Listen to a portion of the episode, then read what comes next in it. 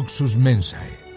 Una forma de acercarse a la realidad más significativa de cualquier época, la alimentación.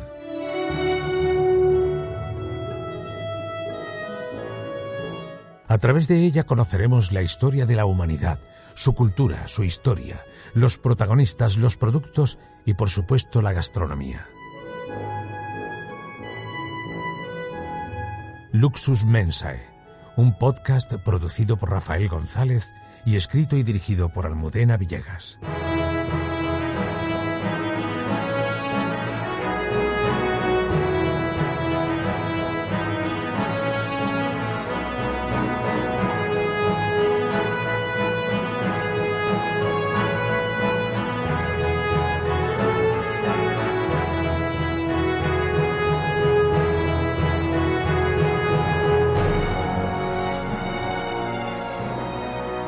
Bienvenidos a un nuevo episodio de Luxus Mensae. Eh, llegamos al final de la temporada en este, con este episodio, quiero decir. Vamos a, saludar a Almudena Villegas, eh, el alma mater de Luxus Mensae, eh, quien hace aproximadamente un año, un poco más, tuviera la idea de, de realizar este podcast y, y con el que hemos llegado después de 25 episodios. Voy a mirarlo ahora exactamente porque he perdido la cuenta qué, bonito número. Voy a, voy a interrumpirte tu alocución. Nada, nada a, todo esto, a todo esto, mm, buenas tardes. Buenas tardes, Rafa, y buenas tardes a todos. Eh, o buenos días, buenas noches. Y estaba, estaba mirando ahora mismo precisamente eh, las estadísticas de Evox, porque, bueno, 25, eh, efectivamente. Vamos, hemos grabado 25 episodios y este es el número, el número 26. A veces uno no se puede eh, eh, confiar solo en la memoria. Hay que tener es un bonito, delante, efectivamente. Es un bonito número de temporada. 25 episodios con vosotros, hablando de historia de la alimentación y, bueno, pues ha sido, ha sido un camino. Hemos aprendido mucho nosotros también, ¿eh? Verdad, verdad, ciertamente. Y además, hombre, nos alegra saber que no ha caído en saco roto este trabajo y después pues hablaremos de algunos de los países que, que nos escuchan semanalmente, que nos que bueno, se descargan el episodio y, se han convertido, se están convirtiendo ya en fans de, Luxus Mensae. Comenzábamos esta serie de podcast, Almudena, fíjate, eh, hablando de la cerveza, de la historia de la cerveza. Sí, señor. Y vamos a acabar de forma casual, no lo tenías previsto, pero ha sido así, hablando del vino amontillado. Sí, señor. Eh, qué casualidad, ¿verdad? Hemos empezado con un alcohol y acabamos con otro alcohol. Claro que este un alcohol noble y absolutamente de primera fila, ¿no? Pero acabamos con el amontillado. Este es, mm, este es un programa que dedicamos a un vino que es de andaluz, que es de la zona de, en, especial, aunque se hace en toda la, en toda la ribera del Guadalquivir. Sí. Se hace en Jerez también pero es un vino eh, que es, para mí es la reina de, la reina de los vinos, el, mejor de los vinos generosos andaluces, de la zona de la denominación de origen de Montilla Moriles. Y eh, bueno, este vino que a mí personalmente me gusta mucho, sabéis que no me gusta mucho hablar de, los, de mis gustos personales, pero al final creo que todo el tiempo termino hablando de ellos. Me parece extraordinario. No solamente para beber, sino un vino también para comer, vino para mm. guisar, por una calidad que tiene extraordinaria. Fíjate, amontillados son los vinos finos que se envejecen en botas de roble americano. ¿eh? Y una vez finalizada la crianza biológica, pues ese vino sufre una transformación. Y es curioso porque ha, sido objeto el, vino amontillado de muchos enfrentamientos históricos ¿eh? entre los bodegueros de Jerez y de Montilla. Así que tuvieron, tuvieron varios frentes y alternativas. Fíjate que los tribunales del Reino Unido prohibieron a la gente de Montilla, a los montillanos, el uso de su propio topónimo, el uso del amontillado, para comercializar el vino en Inglaterra. Entonces, fíjate la, fíjate la complejidad que hubo. ¿Por qué se traslada esa, esa batalla al Reino Unido? Eh, pues mira, porque... Eh, ¿Tanto vino bebían en el Reino Unido? claro, es, que era el primer consumidor. Es ah, que eran el primer consumidor. Entonces, ellos, eh, su, su, legislación no atendía al topónimo ni al origen ni a nada, atendía al uso tradicional que se hacía en su propio país. Entonces, ese, ese, fue, el, ese fue el problema. Los, bodegueros jerezanos eh, llamaban amontillado a los vinos que procedían de Montilla, digamos tradicionalmente, ¿no? Pero en los años 60 y 70 hubo un auge tremendo de los vinos de Montilla en Reino Unido. Es decir, tuvieron muchísima, muchísima preeminencia, se vendían como vinos de mucha calidad. Y entonces hicieron además una, importante industria inglesa que los comercializaba, hizo una campaña importante. ¿Qué ocurrió? Que como habían utilizado durante mucho tiempo el término amontillado, inician un proceso judicial, fíjate la historia, para conseguir la exclusividad en el uso de ese término. Pero claro, era, es absurdo pensar que el amontillado es más que Montilla. ¿Eh? Esa, Eso fue, o sea, que fue una cosa bastante larga. Una, una pregunta, sí. Pero en cualquier caso, la presencia inglesa o británica en Jerez eh, es anterior a todo esto, ¿no? Y además hay mayor presencia allí que, que en Montilla, por ejemplo es del 1800 eh, y, y, además, bueno, hay grandes familias de bodegueros establecidos. La zona del marco de Jerez, de Cádiz, del puerto de Santa María, todo aquel triángulo, era, una, era una zona pues de mucho comercio, de una gran riqueza, en el siglo XVIII principalmente, y entonces llamó, alentó a muchas familias, a familias italianas, eh, a familias inglesas, que después, eh, gente con, con muchas ganas de trabajar, que hicieron muy bonitas fortunas. Así que esa tradición de un poco de cosmopolitismo, pues sí la tenían. No, pero te lo pregunto sobre todo porque el vino de Jerez, el, vino jerezano, eh, tiene presencia en el mercado británico mucho antes quizás que el amontillado, no sé, Perdona, no te he entendido. Lo quiero decir que el, vino, el vino de Jerez, el vino que se cría en Jerez, se fabrica en Jerez, tiene mayor presencia o más presencia en el mercado británico que el amontillado, ¿no? ¿O no necesariamente? No, no es necesariamente el vino de Jerez. Era el vino que comercializaban desde Jerez. Ajá. Que, es diferente que es diferente. Es decir, no vamos a establecer una batalla. Somos hermanos, Jerez y Montilla. No, no, no, no, no, no, no, era mi, no, no, no pero la ha habido, la ha habido, ¿eh? Sí. La ha habido. No quiero, levantar ninguna polémica ni ninguna batalla, ni mucho menos. Simplemente por curiosidad, como yo desconocía el dato del amontillado en el Reino Unido. Sí se sabe y se conoce, porque efectivamente hay familias eh, inglesas que se, se, afincaron en ese triángulo que tú decías antes, en, Jerez, el puerto de Santa María, eh, en Cádiz, en definitiva, eh, y la presencia del vino de Jerez en el Reino Unido. Claro, porque, bueno, comercializan con ellos. Pero yo desconocía que había una presencia del vino de Montilla o del amontillado, como estamos hablando. Es que es distinto el vino de Montilla que el amontillado, porque Jerez también fabrica amontillado. Pero ya decía Juan, Valera, que ya sabes que era el, mm, diplomático y un escritor de la zona de Cabra, nacido en Cabra, que, el, amontillado pues era el vino más valioso de los jerezanos, ¿no? los vinos viejos de Montilla. Y aunque ya has hecho el, matiz, aunque ya has hecho el matiz, vamos a, si te parece, te parece abundar en él. ¿Qué diferencia hay entre el vino de Montilla o de la denominación de origen Montilla Moriles y el amontillado? Bueno, el amontillado es un tipo de vino, es un vino más o, nada más y nada más y nada menos, ¿no? Que uno de esos vinos que se producen en el marco de la denominación de origen de Montilla y que también se produce en Jerez. Es decir, es un estilo de hacer vino. Te decía al principio que el amontillado son los vinos finos envejecidos en, botas de roble americano. El caso es que finalmente, al entrar en la Unión Europea, eh, hubo alguna sentencia del Tribunal Supremo Español que dieron la razón a Montilla Moriles después de un proceso larguísimo que culmina con éxito. Así que una vez acabado todo este problema, sí podemos empezar a hablar pues de, ese amontillado que verdaderamente te decía que a mí me gusta mucho, pero en realidad es que es el más cualificado de los vinos de Montilla Moriles. Es un, es un vino en el que solo interviene un fino, para empezar, y tiempo. El roble americano, y es un camino larguísimo que empieza con la crianza de una cosa que a mí me gusta mucho, me parece además muy romántica, con la crianza bajo velo de flor.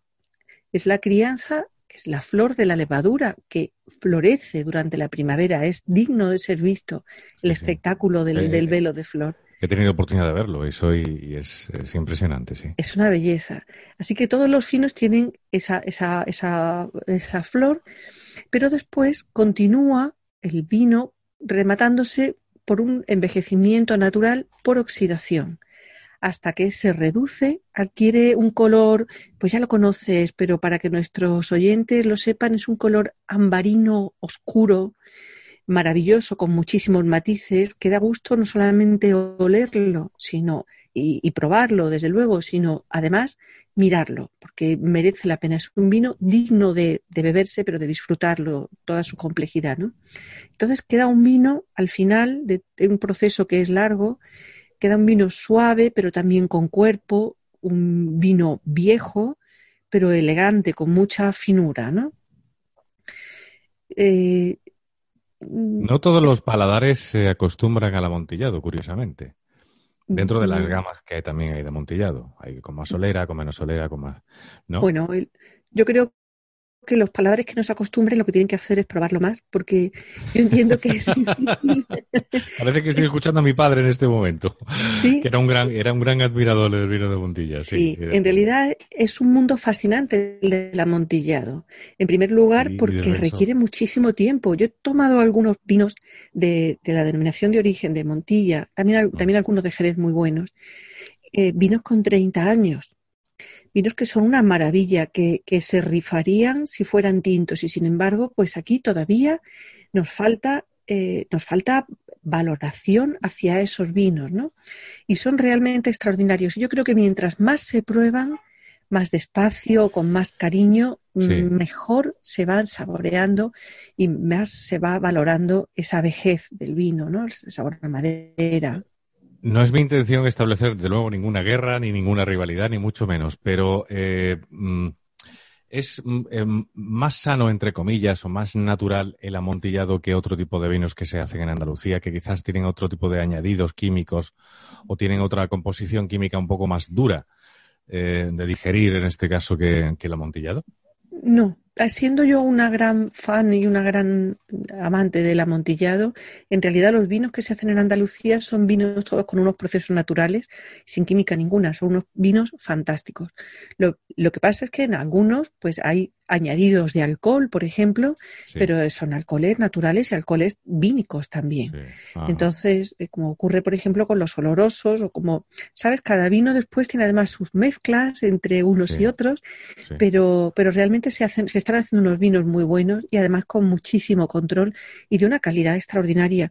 Yo soy una gran defensora de los vinos andaluces, no solo porque los haya bebido casi desde niña, sino porque realmente creo que son unos vinos eh, que están por descubrir. Cuando el vino los, cuando el mundo descubra los vinos andaluces, mm. verdaderamente yo creo que no daremos abasto a, a mandarlos, ¿no? Ojalá que nunca, no, no podrán copiarlos, porque estos vinos nacen de una levadura minúscula que crece más que en el Valle del Guadalquivir. Es otra romántica esta levadura. Ahora, ahora sí que vamos a hablar de sitios. Ahora sí que vamos a hablar de territorio, desde luego. Hoy vamos a hablar de territorio. El territorio es fundamental, efectivamente. Esta levadura es como un hijo o una hija del mundo del Guadalquivir, es casi un nieto de los tartesos. Es una levadura que se cría aquí y que no se ha podido reproducir en ningún sitio. Creo que la llevaron hace unos años a Nueva Zelanda para intentar reproducir el sistema, nada, no hubo manera. Esta es una local que no quiere salir de casa. Así que, bueno, está muy bien porque eh, realmente pues, nos permite a nosotros seguir haciendo vinos. Además, a veces me da mucha pena que con estos vinos pues están haciendo tintos, algunos aceptables, vinos de mesa. Sin embargo, creo que la calidad de los vinos generosos y los vinos finos andaluces, desde luego, está por encima absolutamente de todo. En realidad, el amontillado es un vino culto, es un vino antiquísimo. Yo creo que tiene mucho que ver con, con el carácter eh, de, la, de la Andalucía de tierra adentro, un poco en la búsqueda de lo humano, de la astronomía. Eh, yo creo que tiene ahí una conexión un poco, si quieres, mágica y romántica, porque al final el mundo de los vinos es un mundo, mm, es un mundo también que tiene ese esa cierta magia y ese cierto romanticismo.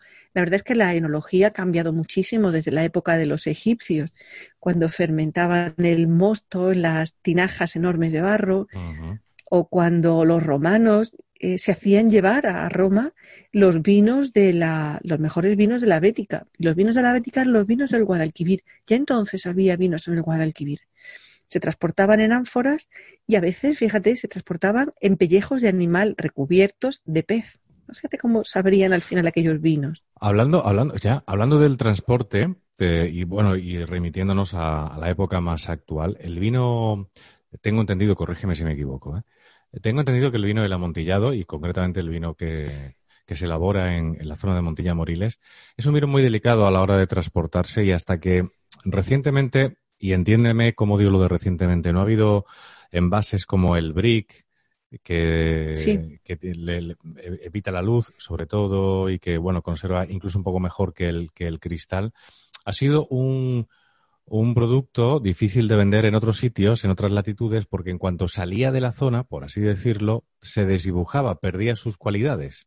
Bueno, por eso los vinos se fortificaban. ¿Esto es así o no? Sí, por eso los vinos se fortificaban. ¿Qué quiere decir? Que se les añadía un porcentaje extra de alcohol para que aguantaran mejor los viajes. Eso ocurría con los generosos. En realidad, todos los vinos, que son cosa viva, los vinos sufren mucho con el transporte, todos los vinos. De hecho, pues los vinos finos, por ejemplo, de la de Sanlúcar, pues sufren una son vinos muy, muy delicados. Cuando los sacas de aquella, de aquella zona, pues pierden su carácter, ¿no? No es lo mismo, no es lo mismo beber un, todos los vinos. No es lo mismo beber efectivamente un vino de Sanlúcar aquí en Córdoba, sin ir más lejos. sí, que en casa bigote, por ejemplo, sin hacerle a nadie, allí al sol. que, allí, ¿Por qué no? Efectivamente, pues no sabe igual, igual que no, sabe, eh, no sabe igual, no sabe igual el, eh, el, vino de Montilla Moriles, en, la zona de Montilla Moriles, en, la misma Córdoba capital, que en Málaga capital, sin ir más lejos, ¿no? O por lo menos esto ocurrió hace unos años. Digo porque es verdad que eh, los, los embalajes, el, transporte ha cambiado y, la conservación es, eh, permite que, dure, que sus cualidades duren mucho más. Pero efectivamente lo que, lo que tú dices es que el, el vino es un, es un producto vivo y más este en concreto, ¿no?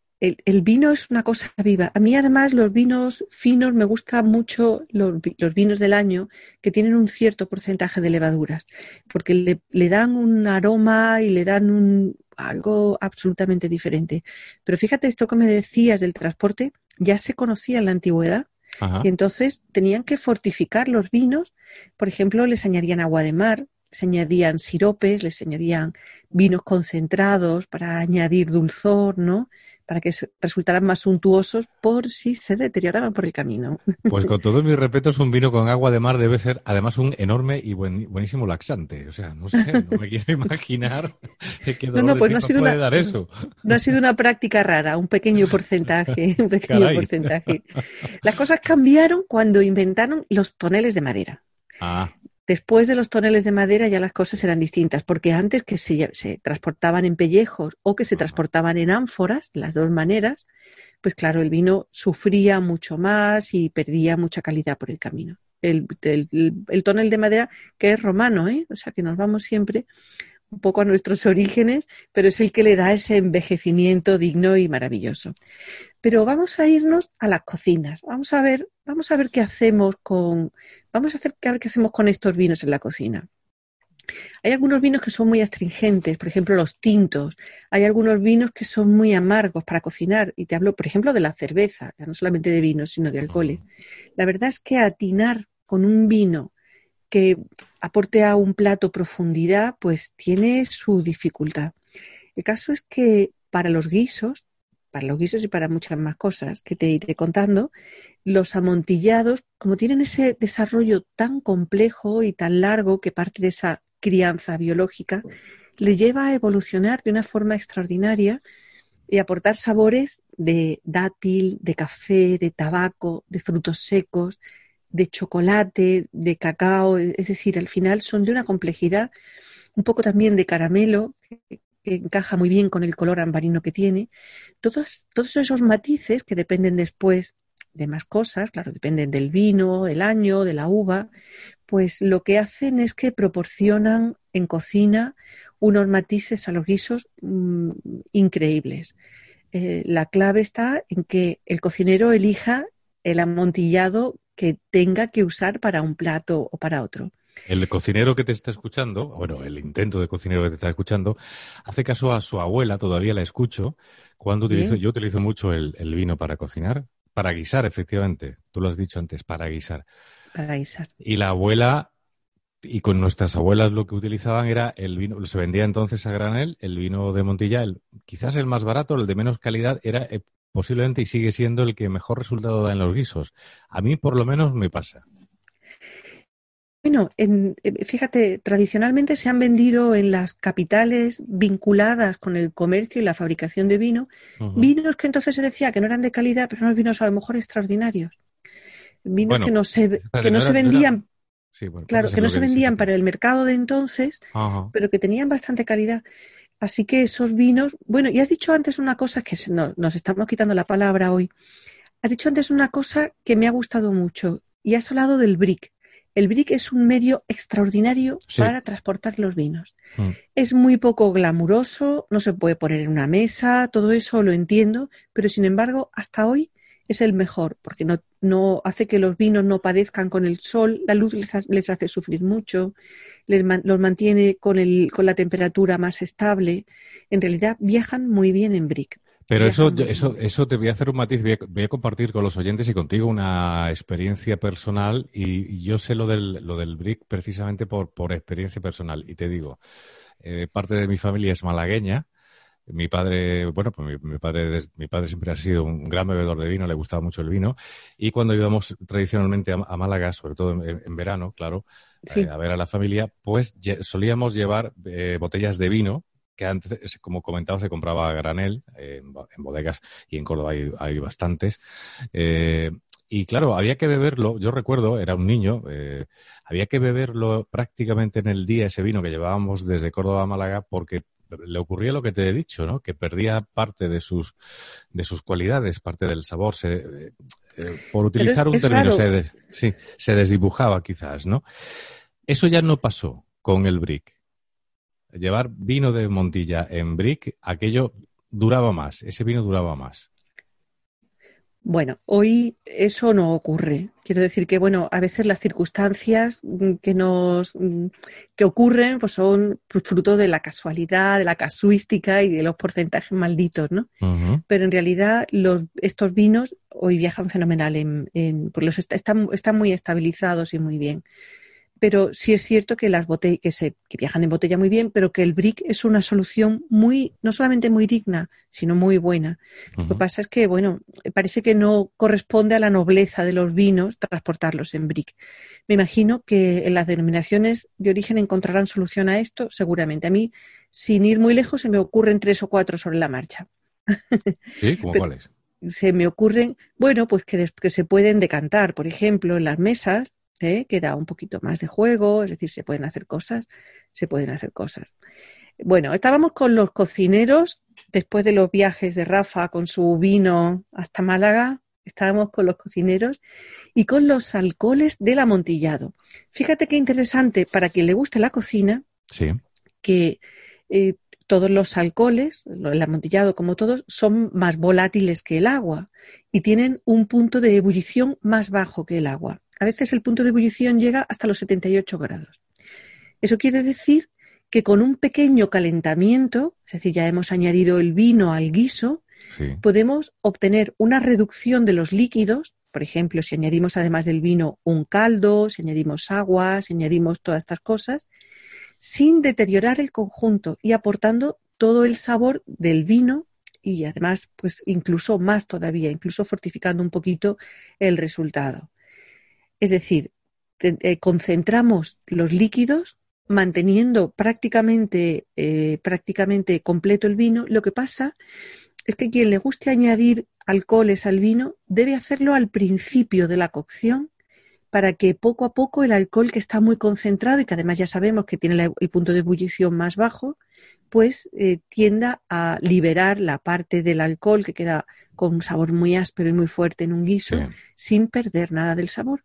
Así que ojo, los cocinillas, ya sabéis lo que tenéis que hacer cuando añadáis un vino. Y además, eh, merece la pena cocinar, merece la pena guisar con un vino de mucha calidad. ¿Por qué? Porque vais a necesitar muy poca cantidad para conseguir todo su sabor.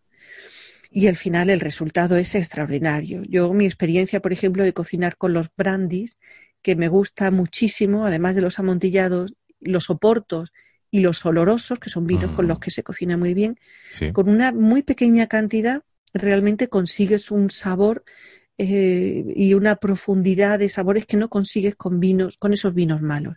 Así que aquí no me escatiméis, comprad un vino bueno, o echáis un poquito al guiso y el resto os lo bebéis. os lo bebéis que ahora durante el verano lo ponéis fresquito y, es, cambian mucho las cosas. Es decir, estos vinos en poca cantidad, pero sin ser tampoco míseros, ¿no? Eh, eh, cocinarlos con Mm, con precisión en los tiempos de cocción. Ya sabéis que a 78 mm. grados es cuando se produce el punto de ebullición. Estas moléculas de alcohol se parecen un poquito a las de azúcar. Por eso a veces detectamos en los vinos cierto dulzor y por eso también la volatilidad que tienen hace que percibamos los aromas, por esa, ese parecido que tienen con las moléculas del azúcar. Así que al final, cuando añadimos vino amontillado a una preparación, concentra los sabores, concentra el aroma y cataliza toda la fragancia. Es capaz de, es capaz de sintonizar las distintas fragancias del guiso que sorprenden muchísimo al comenzar. El final de verdad merece la pena al final merece mucho la pena. Y después tiene también otra ventaja, que como también el alcohol eh, tiene un punto de congelación inferior al del agua, es decir, si el agua congela a cero grados, el, alcohol lo hace a, a, un poco menos, ¿no? Entonces, la congelación nos permite concentrar el alcohol de una mezcla porque el agua se congela mientras el alcohol se comporta como un fluido. Y entonces va a ser muy fácil separar separarlos y concentrar todavía más el resultado. Esta técnica, cuando congelamos y después separamos para, para, mm, eh, para, conseguir ese fluido, ¿no? Como no requiere calentamiento, mantiene el azúcar, lo concentra, pero también mantiene ese sabor umami que tienen los vinos por el contacto con la barrica de, madera y mantiene su carácter del principio, ¿no? Mantiene un poco mantiene su personalidad. La otra propiedad de los vinos amontillados para, el uso gastronómico son las propiedades organolépticas. Hemos hablado de todos esos sabores que tienen, pero fíjate, también hemos hablado de que de las dificultades que tienen los vinos para, para viajar, para en realidad es que es muy joven las técnicas de enología, hasta que Pasteur no descubre las levaduras, pues las barricas y las botellas de vidrio después, pues influían muchísimo y además muchas veces eran impredecibles. Es decir, no se sabía cómo se producía el proceso. No se sabía directamente. Entonces, ¿qué ocurre? Pues que las, eh, los encargados en las bodegas que llevaban muchos años y que, y que eran esos grandes maestros, pues mm, conocían, intuían, olían, percibían el tiempo y con todos esos factores al final y su experiencia, pues veían en qué momento había que mezclar el vino, en qué momento había que hacer una saca, en qué momento que rociar. Era Pero cuestión de experiencia y tradición, más que de ciencia, lógicamente, claro. Era la experiencia, por eso los mejores eran la gente más mayor, porque eran los que habían vivido durante más tiempo, pues, mm. pues eh, toda la experiencia del vino, que además al ser tan vivo, pues cada año era diferente. Por eso ahora ya sí, aunque esa experiencia siempre es importante, verdaderamente hoy están muy controlados, están controladas las temperaturas, se sabe, está todo, está todo, la verdad es que mi última visita a las, a las bodegas de Montilla ha sido extraordinaria, aparte que me han atendido muy bien como siempre. pues me ha demostrado, ha sido una cosa muy curiosa, como esa vinculación de la bodega tradicional con toda su belleza y todo su romanticismo, pero mucha tecnología. Muchísimo control y mucha gente sabiendo absolutamente lo que hacía. Es decir, la vida propia que tienen los vinos y que parece que desbarran y que tienen su alegría, ¿no? Bueno, pues al final está muy controlada y hoy te tomas un vino. Yo los, yo los llevo muchas veces de regalo, creo que son un regalo extraordinario especialmente Hispanoamérica, y verdaderamente, bueno, cuando alguien sabe un poco de vinos y prueba estos vinos, pues la verdad es que se le alegra el corazón. ¿eh? Pues fíjate que te iba a preguntar, eh, por, y atendiendo a la comunidad que nos escucha fuera de España, que es mucha por otra parte, y gran parte de ella está en, es comunidad hispanoamericana, está en Sudamérica y en Centroamérica, em, ¿es fácil encontrar eh, vinos amontillados fuera de España? No, no es fácil no es muy fácil. A lo mejor en algún comercio muy singular, en alguna ciudad muy grande, a lo mejor lo puedes encontrar en Nueva York o lo puedes encontrar más bien en Reino Unido, sí puedes encontrar, pero no es fácil encontrarlos. No es fácil. Eh, los que llevamos, yo, yo suelo viajar con algunos vinos. Eh, recomendar a mis amigos pues que después los dejen descansar, que necesitan dormir. Los vinos necesitan un par de semanas ahí de reposo, unos días a temperatura estable, pero no es fácil encontrarlos. Bueno, hay que esforzarse por las cosas buenas, las cosas singulares, por, lo, por, por, realmente algo que es un vino para sibaritas. ¿eh? Es un vino para sibaritas. Te hablaba un poco de las reacciones químicas antes. Fijaros, las, estos vinos tienen eh, levaduras que son las que se alimentan para convertirse después en alcohol con todo su proceso. y fíjate, tienen ácido tartárico, ácido málico, taninos y tienen los compuestos aromáticos, que esto es lo más interesante ahora para nuestro análisis para la cocina. ¿De qué dependen? Dependen de la tierra, ¿eh? que hablabas al principio de la tierra, dependen de la tierra. cada, tierra. cada tierra es diferente y nos va a dar un vino distinto dependen del tipo de uva. Mientras en la zona de la denominación de origen de Montilla se usa uva Pedro Jiménez, en Jerez se usa palomino, por ejemplo. Pero también depende de la madurez de la uva, del envejecimiento, del tipo de la madera. En fin, este sistema de criaderas y soleras del que te hablaba al principio produce una serie de reacciones químicas entre el vino y la barrica. Es como un útero enorme que va modificando el vino a lo largo del tiempo y al final terminan. Las barricas eh, de amontillado son extraordinarias y muchas se usan después para criar whiskies y brandis. Y al revés también los, eh, los vinos amontillados que se han criado en buenas barricas, pues realmente tienen un sabor impresionante, ¿no? Con ese, ese tono, te decía, de frutos secos, de chocolate, de avellanas, incluso vainilla, caramelo, en fin. La, verdad es que mm, los matices que se pueden encontrar son extraordinarios. Y vinculándonos con esa gastronomía de la tierra, hay un plato que a mí me gusta muchísimo y que es el rabo de toro. Y que el rabo de toro que se hace en España en muchos sitios y de muchas formas, pero realmente en nuestra tierra común, en Córdoba, pues se hace de una forma singular hay que decir que como, como lo he comido en Córdoba, no lo he comido en muchísimos sitios, siendo muy buenos otros y de un nivel extraordinario. Y yo creo que hay varias razones. La primera, la vinculación del plato con la tierra, que se lleva tomando rabo de toro y se lleva guisando rabo de toro, no solamente en los restaurantes, sino en las casas. Mira, lo que importa de verdad es lo que hacemos y lo que comemos todos los días. Son un poco de esa cocina, ni siquiera burguesa. Son un poco, los rabo de toro ha sido siempre una cocina popular eh, rica, pero popular. Y una de las claves, aparte de, de esa tradición, era el uso de los vinos amontillados, que es verdaderamente con los que se, con los que se guisa. Es decir, la lentitud en preparar un guiso como es el rabo de toro, riquísimo en gelatina, en combinación con el amontillado, que ya sabes que es un vino que tiene una alta graduación y que con esa pequeña cantidad que os decía al principio, pues lo que nos va a dar es muchísimo sabor con esa cocción lenta todavía más sabor que con las cocciones rápidas. Entonces eso al final termina produciendo pues eh, un guiso muy tierno, muy blando, muy agradable, untuoso, con unas salsas con muchísimo brillo Y además, no solamente están muy buenas, sino además tienen muchísimo aroma. Y la verdad es que cuando un plato huele bien, hmm. a uno se le, se, le, se le alegra la vida, ¿no? el amontillado además no solamente va bien con, con, el rabo de toro del que ya ves que soy una enamorada, sino en realidad con todos los estofados de carne. A todos les va bien. Pero incluso las normalmente, curiosamente, normalmente se suelen guisar con tintos.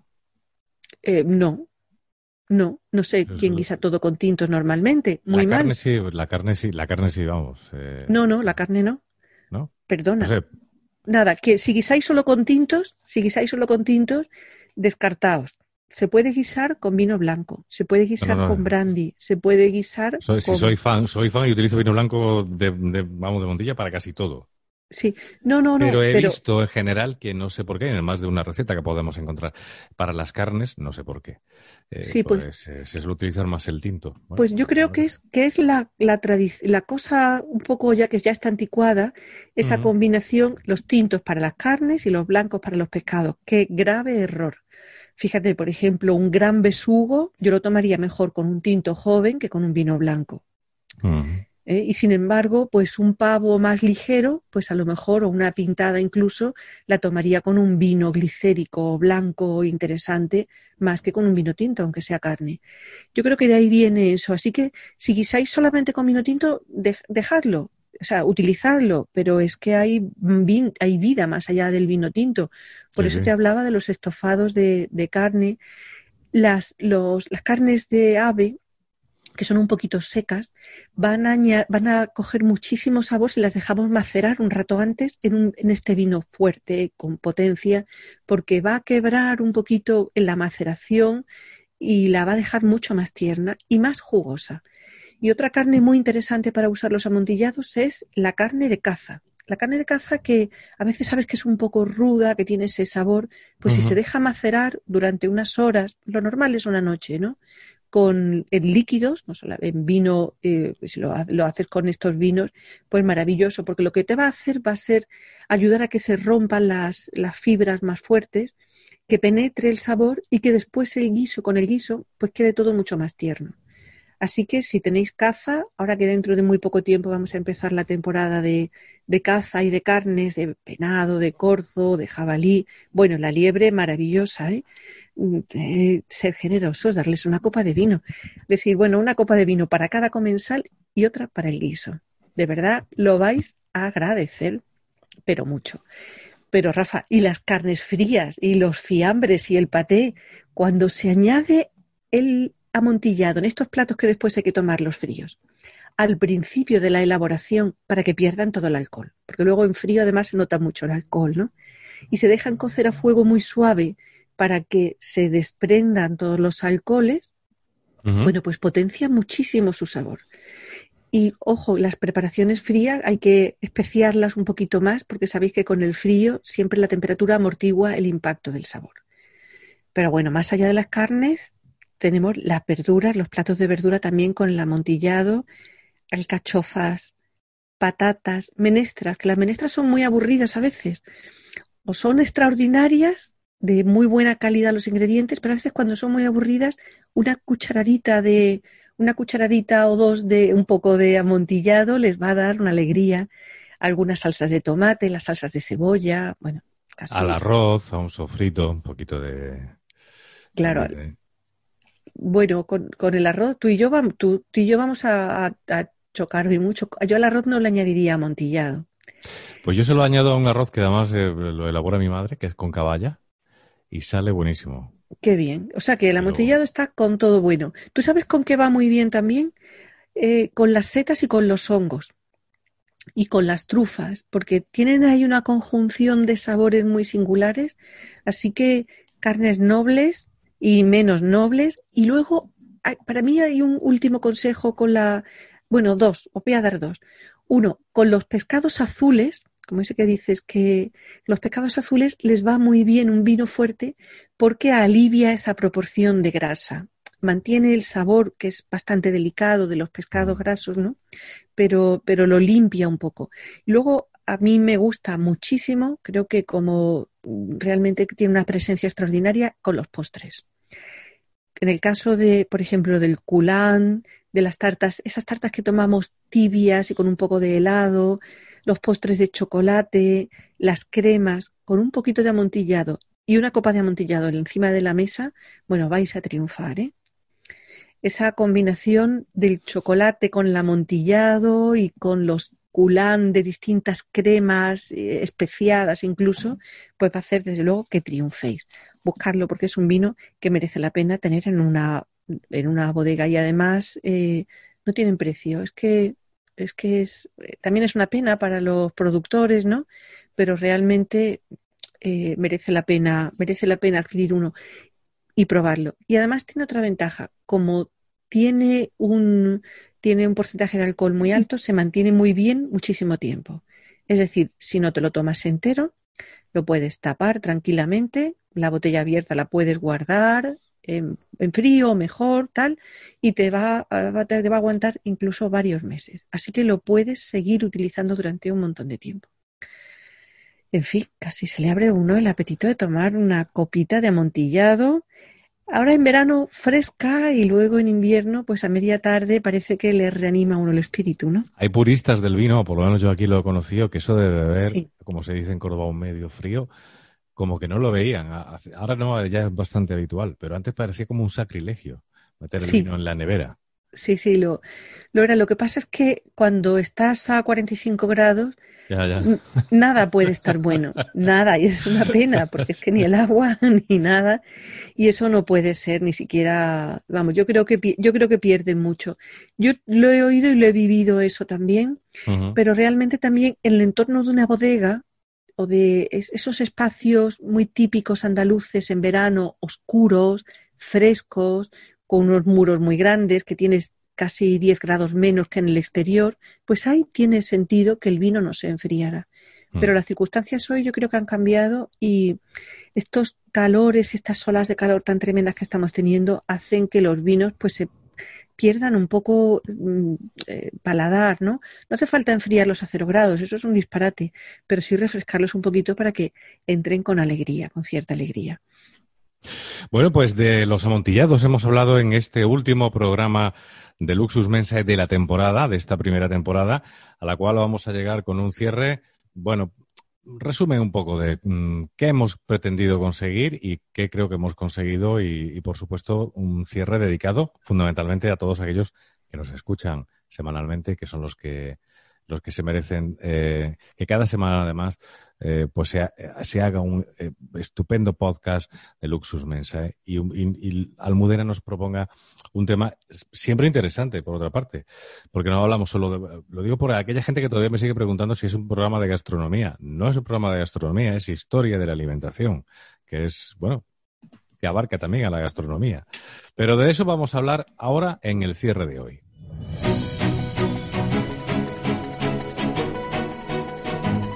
Luxus Mensae, el cierre. Porque Almudena Villegas, ¿cuándo se te ocurre realizar un podcast de estas características? ¿Cuándo surge esa idea? Pues, eh, pues mira, eh, exactamente no lo sé, pero esta, este, la investigación, en mi caso, la investigación sobre la historia de la alimentación, no tiene sentido para investigar y dejarlo todo guardado en una carpeta o en un ordenador o en un cajón. Ningún sentido. La investigación tiene sentido para darla a conocer de dos formas. Una, publicando, que es una parte que intento hacer en la universidad, y otra es contándolo a la gente. Es una pena que hay grandes investigaciones que se quedan un poco fuera y aisladas del mundo, del mundo pues eh, corriente de todos nosotros. Y mi idea con el podcast era contaros y contar a la gente y contar contigo, además, que eres un extraordinario comunicador, pues eh, esa parte de la investigación la, una parte la hago yo y otra parte pues es lo que estudias, lo que hacen otros investigadores, ¿no? También en eso pues hay que ser generosos, ¿no? Y nace de, esa necesidad de comunicar y de esa necesidad de contar, bueno, pues las cosas que están, las cosas que están pasando también en, relación con la alimentación. Hemos contado en este podcast, en, en plena pandemia, pues os hemos hablado de la alimentación china, que creo que le hemos dedicado dos capítulos, hemos hablado de la alimentación en el confinamiento. Eh, una parte es esa, digamos, esa estructura de lo, eh, de, la investigación y otra parte también es el adecuarse al terreno. ¿Qué está pasando ahora? Que es lo que trataremos también de contaros pues muchas veces, de contaros del día a día y de las cosas que, bueno, porque están pasando y que pasan muchas cada día. El podcast además es, además es un producto eh, de comunicación, es un producto comunicativo de primer orden, es, es algo que, cada vez va más porque es cómodo, porque es asequible, porque con pocos medios se pueden realizar productos muy dignos y en muchos casos eh, de elevada profesionalidad. Y eh, me quedo con el comentario de una de nuestras oyentes que, que recientemente cuando colgábamos una captura de, del, del video Zoom que realizamos, eh, nos decía, ¿puedo ponerle ahora ya cara a Almudena Villegas? Yo creo que lo podía haber hecho antes porque también te has prodigado en otros medios, ¿no? En más de una ocasión. Pero porque ella eh, ha comenzado a escucharte precisamente con Luxus Mensae cuando sale a hacer deporte. Y bueno, pues va, escuchándonos durante, va escuchándonos durante su periplo deportivo. Cosa que, bueno, que nos, que nos, alegra. Eso por un lado. Y por otro, la, la, la posibilidad de llegar a muchos países. Voy a echarle un rápido vistazo a las estadísticas que, tenemos en Evox y... Están por todas partes, estáis todos por todas partes y a mí eso me parece maravilloso. Es una cosa bastante curiosa que, oh, bueno, el, el, país que encabeza el ranking es, es España, pero fíjate que el segundo país donde más escuchan Luxus Mensae es Estados Unidos. Claro. en Estados Unidos hay una, proporción impresionante de hispanohablantes. impresionante. Pero, seguido de Irlanda. Después, hola Irlanda, hola Verde. Hola Irlanda. Saludos a San Patricio.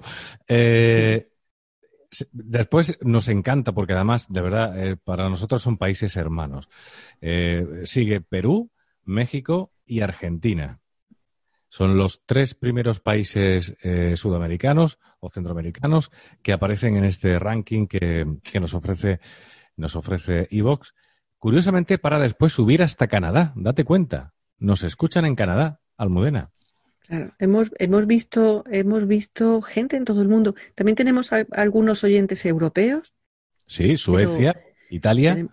teníamos, teníamos gente en Alemania, teníamos gente en, en Austria, también, si no recuerdo mal. Eh, al final, un podcast, lo interesante es que uno lo puede adaptar a su vida. A mí, por ejemplo, que me gusta mucho andar, me gusta oír otros podcasts. Entonces, ha sido un gran compañero eh, eh, siempre, ¿no? Y bueno, pues me pareció que podíamos contar algo interesante para, para, todos nuestros oyentes. Podíamos contar algo que no se contaba además y que a mí me parecía tan importante. Esa vinculación de tierra, alimentación y cultura, de la que siempre vamos a ir hablando con ese triángulo mágico, ¿no? De, vamos a hablar de personas, vamos a contaros, pues eso. Ahora, por ejemplo, con el verano, pues me parecía que, que si bien en el hemisferio norte tenemos el verano, en los del hemisferio sur estáis ahora en invierno, pero para nosotros, oye, que la alimentación hay que cambiarla ahora en esta época, que hay que beber más agua, que hay que hidratarse, que hay que aprovechar para que os dé un poco el sol, que hemos estado en casa mucho tiempo, aprovechar sin quemaros. Por lo visto había bastantes eh, recomendaciones para que la gente no se quemara con el sol después de tanto tiempo en casa. Aquí, aquí el que te escucha se quemó el sábado pasado. Ese sí, que haberme oído antes. Tú cuando salgas me llamas. Pero muy bien quemado, como hacía años que no me pasaba una cosa y yo digo, pero bueno, caray, sin, porque además tuve mucho cuidado, pero me quemé. Y debe ser, debe ser, eso, el, todo el tiempo que hemos estado encerrados, vamos. Claro, un efecto de piel fina, no sol, en exposición después de... He sido un cangrejo hasta ayer mismo. Así que ojo, oyentes, si vais a si vais a la playa, no os queméis que llevamos mucho tiempo encerrados. Bebed cosas Ya me he quemado yo por vosotros, no os preocupéis.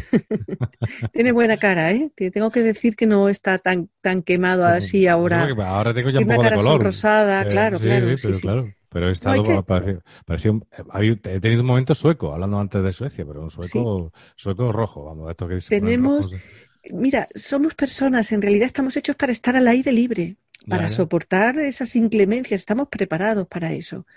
Mm, y entonces este tiempo de confinados, pues verdaderamente ha sido duro en muchos sentidos. Físicamente, eh, lo primero, ¿no? También ha sido duro intelectualmente, ha sido duro en las emociones. Hemos perdido mucha gente por el camino, pero no quiero cerrar con eso, con esa idea, sino con la esperanza de también de lo que nos hemos ayudado unos a otros, de lo que nos hemos esforzado en seguir produciendo el programa con un montón de dificultades, porque claro, ya habéis notado que la grabación no tiene la calidad de, las de los primeros programas. Mm. Pero aquí hemos estado y yo creo que ese esfuerzo, bueno, pues eh, ese esfuerzo de toda una sociedad en hacer cosas para otros y en elevar la moral y en, y en bueno, en contar cosas no solo para entretenerse, también para aprender, pues yo creo que también es algo que, bueno, que nos da ese granito de, ese granito que hemos aportado a un mundo que está en cambio. En ese sentido, yo me siento un absoluto privilegiado porque aprendo también mucho cada semana contigo, con lo que nos cuentas, y, me acerco a este podcast con la curiosidad de un niño. Eh, fíjate que nos envías el, envías el guion antes, que lo miramos y tal, pero eh, prefiero la sorpresa. Prefiero, ¿Sí? prefiero, sí, de verdad. Eh, me, me, lo paso muy bien. Eh, lo he comentado más de una ocasión. me lo paso muy bien haciendo este podcast porque aprendo mucho, porque mm, descubro cosas y eso siempre es interesante. Sobre todo ya a ciertas edades cuando uno cree ya estar de vuelta de ciertas cosas de la vida, ¿no? Pues seguir descubriendo eh, algunos, algunos aspectos, en este caso históricos, algunas curiosidades que nos ha comentado, para mí es un absoluto privilegio, te lo digo en serio. Muchas gracias, pero no, no nace ni siquiera de mí, nace de que te siento una enorme pasión por el conocimiento, por aprender. Quizá, fíjate, me estabas diciendo ahora eso, y quizá es verdad que uno sigue descubriendo el mundo cuando sigue aprendiendo. Mm. Por eso aprender, seguir leyendo, sobresaltarse todavía con algún libro, eh, nos debe llevar como una frescura de espíritu y de todo que, que al final yo creo que se transmite. Es decir, cada uno de los programas hombre, eh, dominas las, los temas, pero al final, bueno, pues me los preparo para todos vosotros. Y si eso sirve para que sigáis manteniendo ese ápice de infancia y de novedad y de aprendizaje y de frescura, pues, pues creo que estamos haciendo algo muy bueno. Yo aprendo y vosotros aprendéis. Pues volveremos, Dios mediante, la próxima temporada, a partir del mes de septiembre, Ahí estaremos en septiembre. Tendremos ya la segunda temporada de Luxus Mensae para todos aquellos que se han dado cita eh, semanalmente desde el mes de enero, si no me equivoco. Llegamos, llegamos al vigésimo sexto programa, el que cierra esta, esta temporada. La verdad es que ha sido un placer poder realizar estos podcasts, incluso a pesar de la pandemia, incluso a pesar de los problemas, incluso a pesar de lo que se ha vivido en el mundo en estos últimos meses nadie lo esperaba, tampoco lo esperábamos nosotros cuando empezamos tan alegremente. Y bueno, como muy bien dices, intentamos eh, reponernos, intentamos afrontar la situación. Hemos querido cumplir además semanalmente con, con, la publicación del podcast, cosa que se ha conseguido. Quizás efectivamente no con la calidad de audio que, que nos hubiera gustado, pero bueno, los medios son los que son y aún así contamos, entiendo que con buenos medios. Y, y bueno, pues ha sido un auténtico placer. Así que si te parece, Almudena, volvemos a partir del mes de septiembre del año 2020. Volvemos en septiembre, esperarnos y, y estaremos ahí con vosotros. Gracias por estar al otro lado, Rafa, y gracias a los oyentes. Hasta muy pronto.